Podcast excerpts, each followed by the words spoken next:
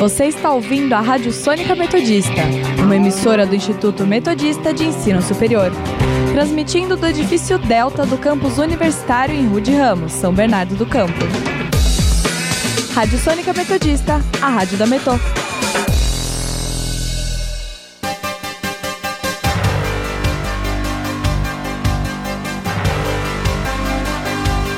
Começa agora o Jornal da Metodista, uma produção do núcleo de rádio da redação multimídia da Universidade Metodista de São Paulo.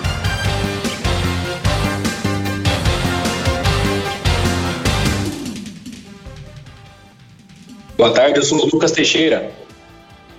E eu sou Andressa Schmidt.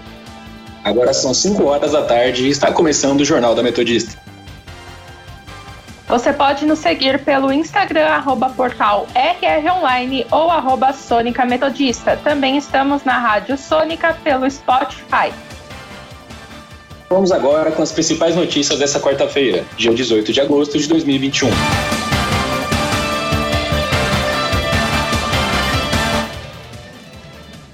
Bolsonaro culpa estados pela alta do gás e dos combustíveis, em evento ao lado do governador do Amazonas.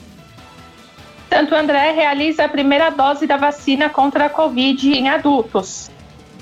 Anvisa autorizou o Instituto Butantan a utilizar a Coronavac no lugar de placebos nos testes clínicos da Butanvac. Protesto no Afeganistão é reprimido com violência pelo Talibã e acaba com pelo menos três mortes. Números da Covid-19 no Brasil. E no nosso quadro Giro pelo ABC, os principais destaques dos jornais da região. Saúde.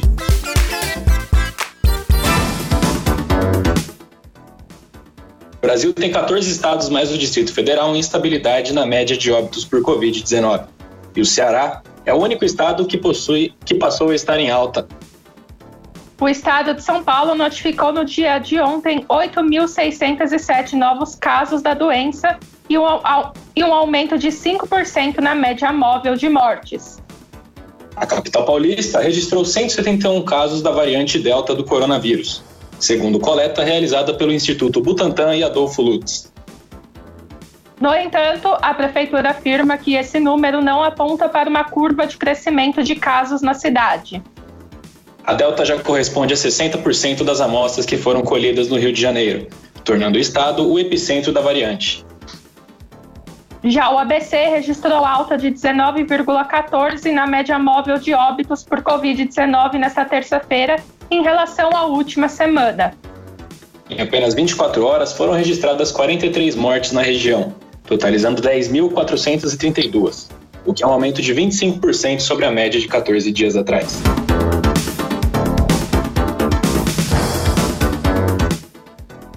A Anvisa autorizou o Instituto Butantan a utilizar a Coronavac no lugar de placebos nos testes clínicos da Butanvac, vacina brasileira contra a Covid-19. De acordo com a Anvisa, o Butantan solicitou a alteração alegando dificuldades na mobilização de voluntários para estudos com placebo. Na prática, o grupo que receberia a substância sem efeito farmacológico vai receber uma vacina de comparação, no caso, a Coronavac. Segundo o governador João Dória, a Butanvac também vai proteger contra H1N1, além do coronavírus. Os testes devem ter duração de 17 semanas e o governo paulista quer utilizar o imunizante em 2022, quando pretende revacinar a população.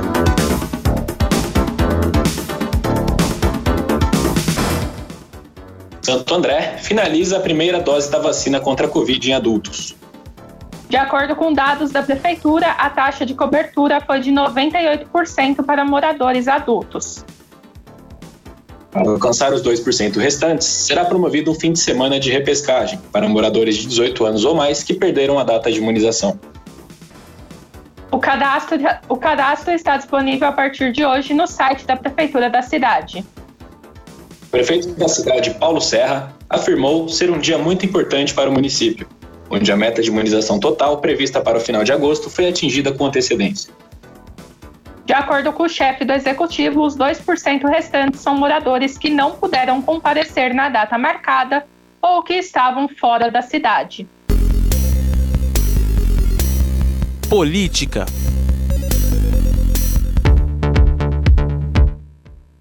TSE prepara para os próximos meses uma resolução específica para barrar a monetização de canais utilizados para fins políticos durante eleições.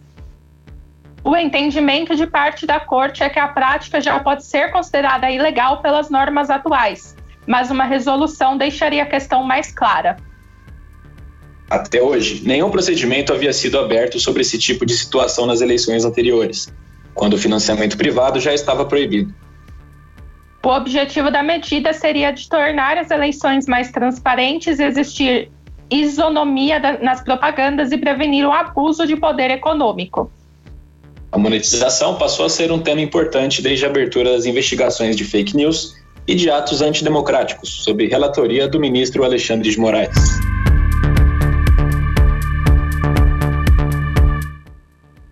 Presidente do Senado, Rodrigo Pacheco, afirmou após reunião com o presidente da Corte, ministro Luiz Fux, que a democracia do país não pode ser questionada como vem sendo nos últimos dias. A reunião de Pacheco com Fux teve como motivo objetivo discutir soluções para a crise entre os poderes, em especial o desgaste do judiciário com o executivo. A crise se intensificou após o presidente Jair Bolsonaro direcionar ataques ao STF e ao Tribunal Superior Eleitoral.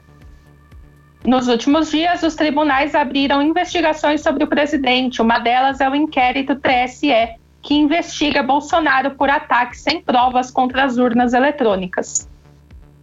Bolsonaro chegou a dizer na semana passada que vai pedir ao Senado o impeachment dos ministros Luiz Roberto Barroso e Alexandre de Moraes, mas ainda não pediu.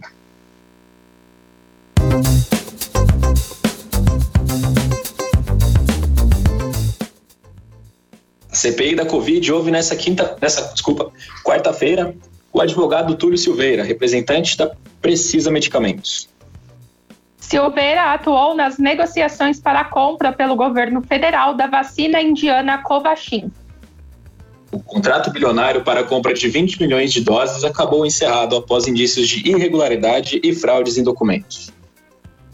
O advogado obteve no STF o direito de permanecer em silêncio sobre fatos que possam incriminá-lo. Em respeito a Vossa Excelência, como representante, como chefe desta, como presidente, em respeito a todos os senadores e senadoras, exercerei o meu direito inalienável ao silêncio, pois estou aqui na condição de investigado, haja vista as medidas cautelares que foram imputadas contra mim meu sigilo telemático e meu sigilo é, telefônico foi quebrado por esta CPI. Vários ofícios foram encaminhados às entidades correspondentes é, é, e, por essa razão, me encontro de fato como investigado. De outro turno, respeitarei as prerrogativas da advocacia. Fui contratado como advogado, sou advogado da Precisa Medicamentos e permanecerei em silêncio em homenagem ao direito inalienável ao sigilo cliente-advogado. Excelência, muito obrigado. Silveira chegou a responder algumas perguntas feitas pelo relator Renan Calheiro sobre a aquisição da Covaxin. O advogado disse que analisou a documentação e participou de uma ou duas reuniões técnico-jurídicas. Em um momento da sessão, Calheiros chegou a dizer a Silveira que o silêncio do advogado seria comprometedor. Vossa Senhoria fez postagens na internet de apoio ao presidente da República e ao chamado tratamento precoce. Qual é a sua relação com o presidente da República e seus filhos? Excelência, respeitosamente, permanecerei em silêncio. É evidente que essas postagens não têm nada a ver com a questão da precisa, nem com o, o papel que Vossa Senhoria exerce é, perante a empresa. Isso aqui trata de postagem pessoal, criminosamente, em defesa do tratamento precoce e contra as vacinas. Vossa Senhoria não se arrepende disso? Excelência, respeitosamente permanecerei em silêncio. Eu agradeço, presidente. Mais uma vez, queria repetir que o, o silêncio do depoente é um silêncio incriminador, porque, em tendo oportunidade, ele, ele não respondeu a nenhuma das perguntas que efetivamente não tinham nada a ver com a negociação da Covaxin, é, nem, da, nem da Precisa. E precisamos tratar esse depoimento nesta comissão, para que posteriormente a comissão parlamentar de inquérito possa encaminhar as medidas cabíveis e necessárias. O advogado chegou a confirmar que abriu seu escritório de advocacia dois dias antes da assinatura do contrato da vacina indiana Covaxin. Economia.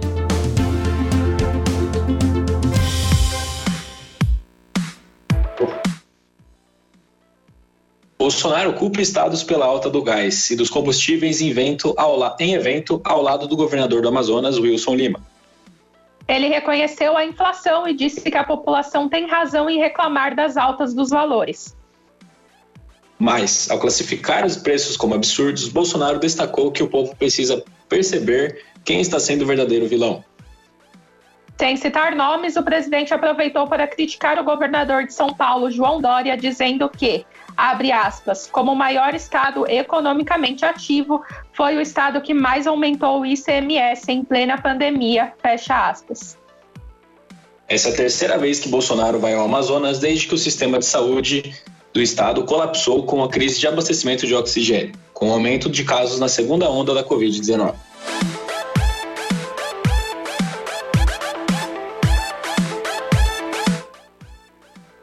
Câmara adia novamente a votação do projeto de reforma dos impostos de renda.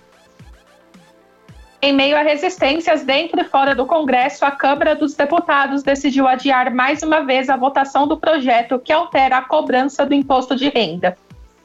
Os deputados se mostraram desconfortáveis em aprovar o projeto na forma em que ele está, principalmente em relação ao trecho da taxação de dividendos por 20%.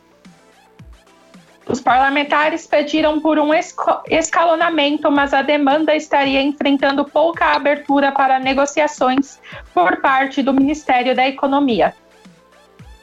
Governos estaduais e municipais apontam que a reforma implicaria em perdas de arrecadação, o que comprometeria a prestação de serviços locais. Em contrapartida, o relator da proposta, Celso Sabino, afirmou que, se aprovada, a medida irá proporcionar uma redução de carga tributária sobre o setor produtivo. Mais cedo, o presidente da Câmara, Arthur Lira, que é simpático ao projeto, já havia afirmado a possibilidade de adiamento.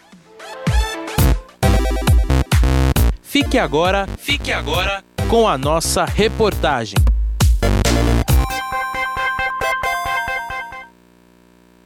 Volta às aulas provoca impactos na atividade comercial em São Bernardo do Campo. Para o economista Sandro Maschio, a expectativa é de melhora para o comércio ao redor das escolas. Ouça agora na reportagem de Ariane Leal. Após o avanço da vacinação e a redução da ocupação de leitos hospitalares, a Prefeitura de São Bernardo anunciou no dia 23 de julho o retorno de 100% das aulas presenciais. Com a volta, é importante entender a relevância das escolas abertas e da movimentação de alunos e até mesmo dos pais para os comércios ao redor dos colégios. Para o economista Sandro Maschio, de 42 anos, a volta ao ensino presencial movimenta pessoas. Assim, com mais pessoas se movimentando, os comércios tendem a ampliar o seu público. A volta às aulas, né, o ensino presencial, sem dúvida movimenta pessoas, movimenta o público, no caso, e os jovens, né, os pais e os jovens. Né?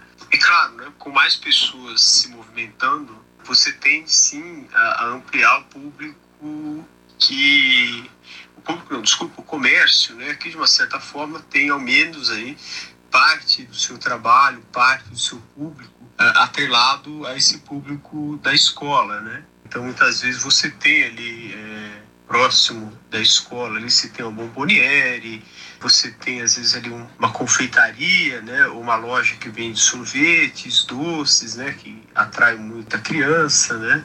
Muitas vezes é, no caminho da escola você tem uh, alguma outra atividade, sei lá, uma quitanda, um açougue, né? E o fato da mãe ou do familiar voltar, né, a levar, buscar o filho na escola, né? Isso tende sim, né, a melhorar a movimentação comercial. Segundo Maschio, a expectativa de melhora da atividade comercial está ligada a duas situações: os pontos comerciais que estão ao redor da escola ou dos setores que vendem produtos escolares. Ariane Leal, para o Jornal da Metodista. Indicadores econômicos. Agora são 5 horas e 14 minutos e saiba como está a situação dos indicadores econômicos com o repórter Felipe Laurindo, que está ao vivo e nos traz mais detalhes. Boa tarde, Felipe. Olá, boa tarde, Lucas, Andressa, e boa tarde a você, ouvinte do Jornal da Metodista. O principal índice de ações da Bolsa de Valores de São Paulo, a B3, tem dia de instabilidade e passou a operar em alta nesta quarta-feira, em meio aos persistentes ruídos políticos e fiscais. Às 5 horas da tarde, o Ibovespa caía 0,12% aos 117.807 pontos. A, a mínima até o momento foi a 1h30 da tarde, onde o índice chegou a 116.488 pontos. Entre as principais baixas do dia, a Vale recuava acima de 2% na esteira do declínio dos preços do minério de ferro na China.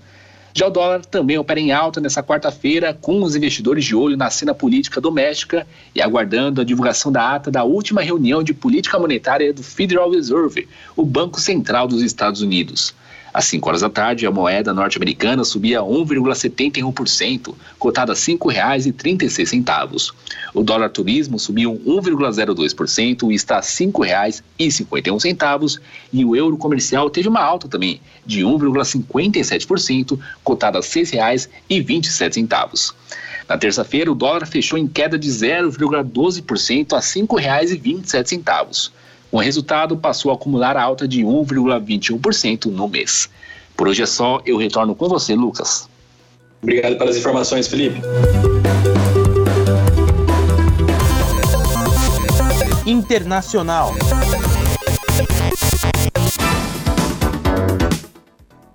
Protesto no Afeganistão é reprimido com violência pelo Talibã e acaba com pelo menos três mortes. O protesto, que foi realizado na cidade de Jalalabad, teve início após integrantes do Talibã substituírem a bandeira do Afeganistão por uma do grupo, em um monumento localizado no centro da cidade. Como forma de protesto, centenas de cidadãos se reuniram na principal rua comercial da cidade, carregando a bandeira do país enquanto assoviavam e gritavam. Para conter a multidão, os membros do Talibã efetuaram disparos para o alto, mas mesmo assim o protesto continuou, fazendo com que os talibãs partissem para a agressão. De acordo com a agência Reuters, pelo menos 12 pessoas ficaram feridas e três morreram. A cidade de Jalalabad fica perto da principal fronteira com o Paquistão e é um importante centro comercial do país.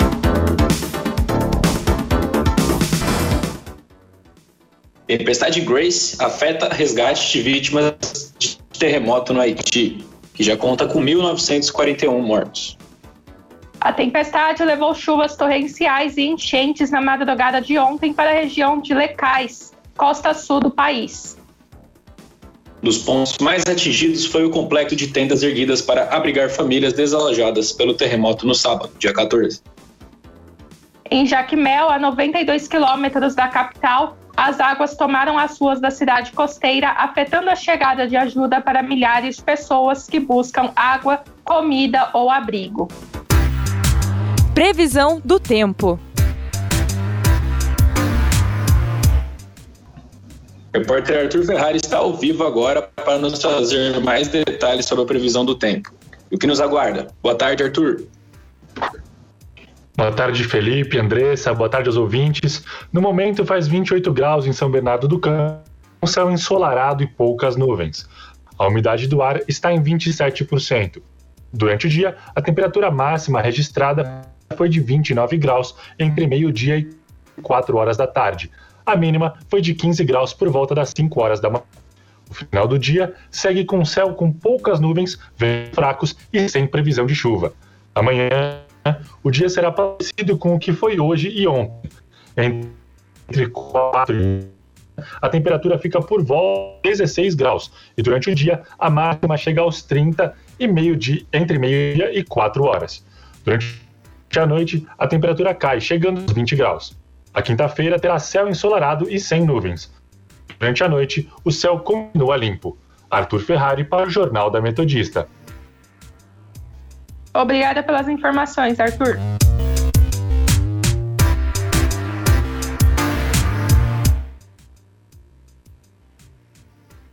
Agora são 5 horas e 19 minutos e vamos conferir o nosso giro pelo ABC.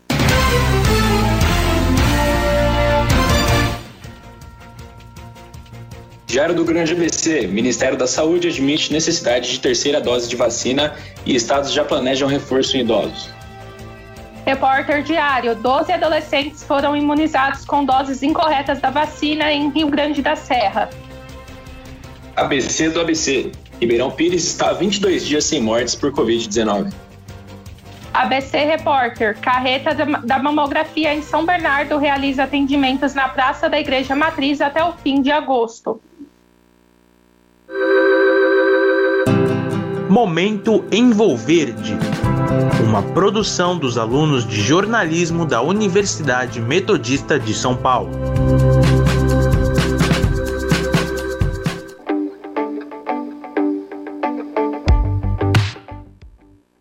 Acompanhe agora mais um episódio do podcast Momento Envolverde, hoje com Arthur Ferrari. Olá, ouvintes da Sônica, eu sou Arthur Ferrari e começa agora mais um episódio do seu podcast favorito, o Momento Envolverde.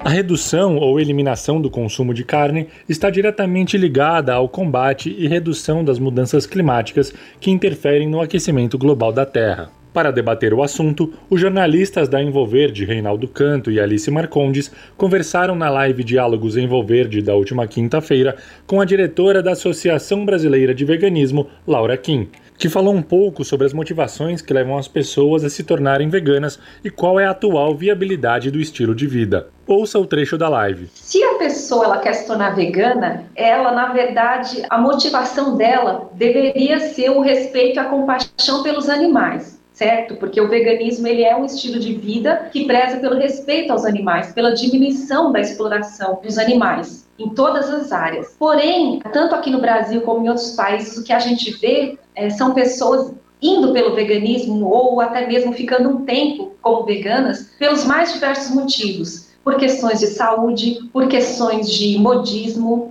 por questões de querer experimentar uma coisa nova. Então, pelos mais diversos motivos, a pessoa acaba se tornando vegana. Eu, pela minha experiência, como conheço muitas pessoas, posso dizer que alguns grupos de pessoas elas acabam permanecendo veganas quando elas entram pelo, pelo veganismo, que não pela compaixão aos animais. Mas, obviamente, quando as pessoas se tornam veganas, entendendo o porquê do veganismo, a gente desejaria o fim da exploração dos animais, ou pelo menos a diminuição.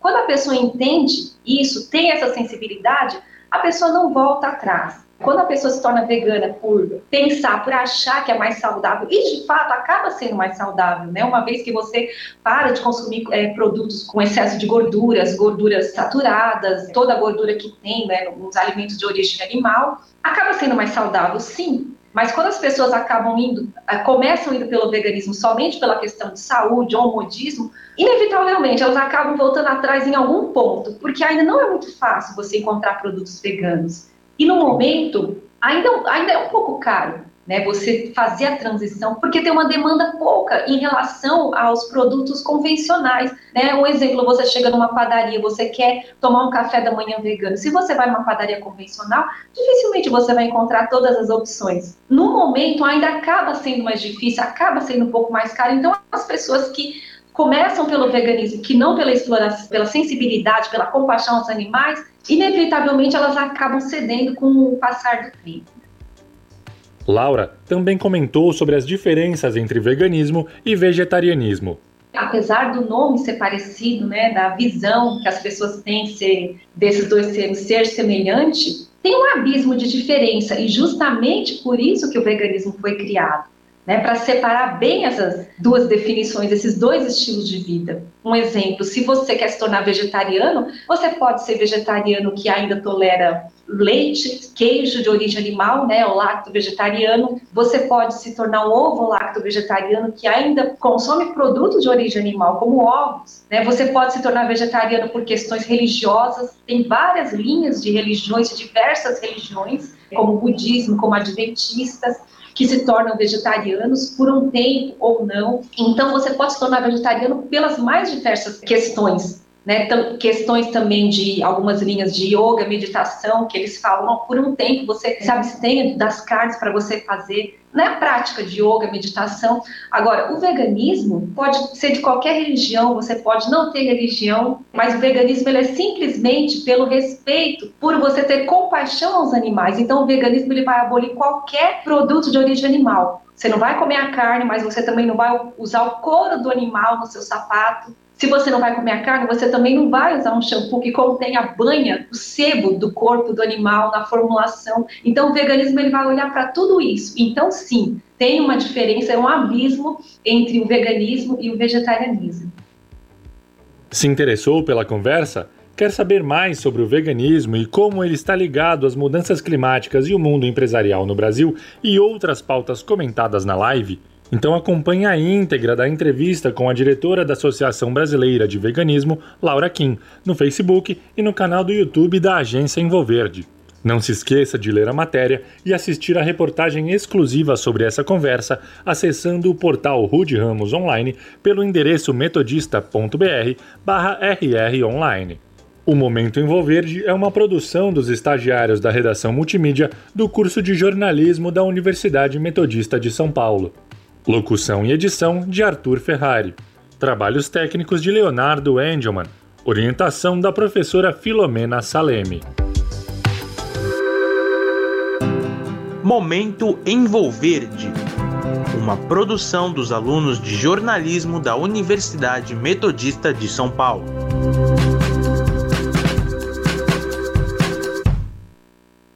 As lives Diálogos Envolverde são transmitidas toda quinta-feira, às 11 da manhã, nos canais do YouTube e Facebook da Agência Envolverde.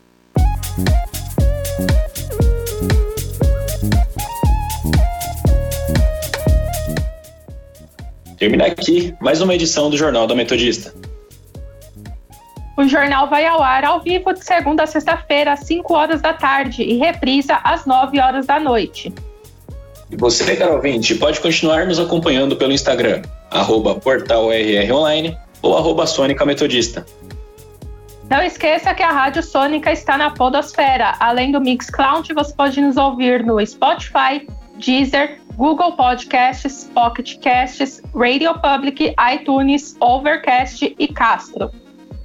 Para mais informações, acesse o nosso portal através do endereço www.metodista.br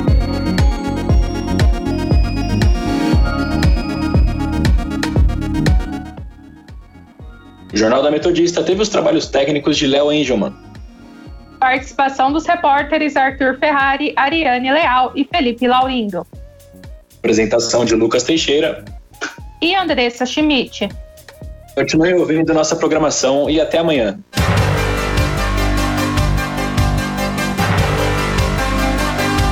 Fica por aqui o Jornal da Metodista, uma produção do núcleo de rádio da redação multimídia da Universidade Metodista de São Paulo.